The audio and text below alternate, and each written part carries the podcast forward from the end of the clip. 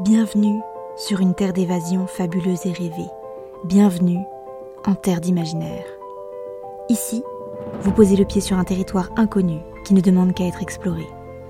Découvrez chaque semaine une histoire courte, une nouvelle ou un conte qui vous fera voyager la tête dans les étoiles tout en conservant vos pieds sur terre.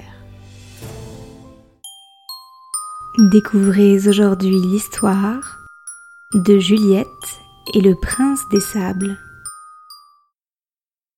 Albert lisait tous les soirs la même histoire à Juliette. Un joli conte qui racontait les aventures d'une princesse à la longue chevelure rousse, qui combattait les dragons à l'aide d'un arc et de son fidèle chien à deux têtes, Roger. Juliette aimait beaucoup cette histoire, et la voix douce d'Albert.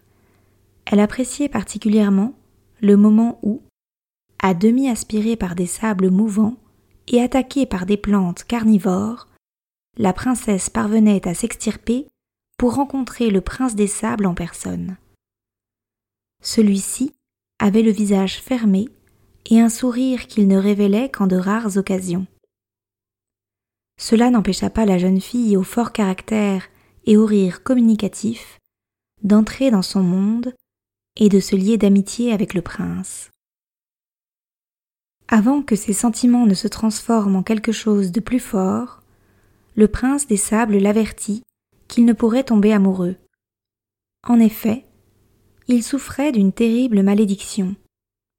Toutes les femmes qui tombaient amoureuses de lui le faisaient au péril de leur vie et surtout de leurs souvenirs. Néanmoins, il était déjà trop tard. Le prince aussi tomba éperdument amoureux de la courageuse princesse aux cheveux roux et ils vécurent ensemble très longtemps, repoussant la malédiction autant qu'ils le purent. Pourtant, celle-ci finit par pointer le bout de son nez, et la princesse commença peu à peu à oublier des bribes de sa vie. Elle commença par oublier d'où elle venait, puis le nom de son chien à deux têtes, et enfin le prénom de son meilleur ami et amour de toujours. Le prince s'en voulut terriblement, mais la princesse lui rappela, quelques jours avant que ses souvenirs ne se noient définitivement dans le brouillard, que leur amour était la plus belle aventure qu'elle n'eût jamais vécue. Pour elle, le pire n'était pas de tout oublier, mais surtout de ne rien avoir à oublier. Albert referma le livre et crut percevoir un sourire sur le visage de Juliette. Il écarta ses cheveux roux qui lui tombaient sur le visage et l'embrassa doucement sur la joue.